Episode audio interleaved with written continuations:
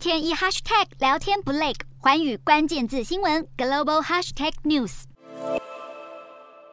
美国众议院议长佩洛西继续亚洲行，他在三号晚间八点多就抵达南韩。美国专机绕开高风险航线，在南韩乌山空军基地降落，但到场接机的似乎只有美国官员。南韩国会并未派出代表团迎接佩洛西。在四号会见南韩国会议长金正韶，金正韶在红地毯上等候佩洛西，但到底是要握手还是互碰手肘，两人好像不是很有默契。这也是二十年来再次由美国众院议长到访首尔。但堂堂美国政坛第三号人物来访，相较于在前几站都是国家领袖亲自会见裴洛西，热情款待，唯独南韩总统尹锡悦好巧不巧正在休假中，还被媒体发现和妻子一起去看话剧。就连南韩外长朴正也不在，跑到柬埔寨参加东协外长会议。尹锡悦就是不见裴洛西，被自家民众骂翻，后来紧急改为和裴洛西通话大约四十分钟。南韩总统办公室坦承，这是基于国家利益做出的决定。外界认为尹锡悦是因为忧心。会激怒中国，以及不想卷入台海风暴。南韩媒体指出，虽然南韩想要加强与美国的安全联盟，但也想维持与中国的经济合作关系。而在裴洛西访台后，如果美中关系紧张升级，可能会让南韩不得不选边站。而裴洛西南韩行之一最受瞩目的行程，就是前往位于两韩交界的板门店共同警备区。这也是继美国前总统川普后造访两韩非军事区的美国最高层级官员。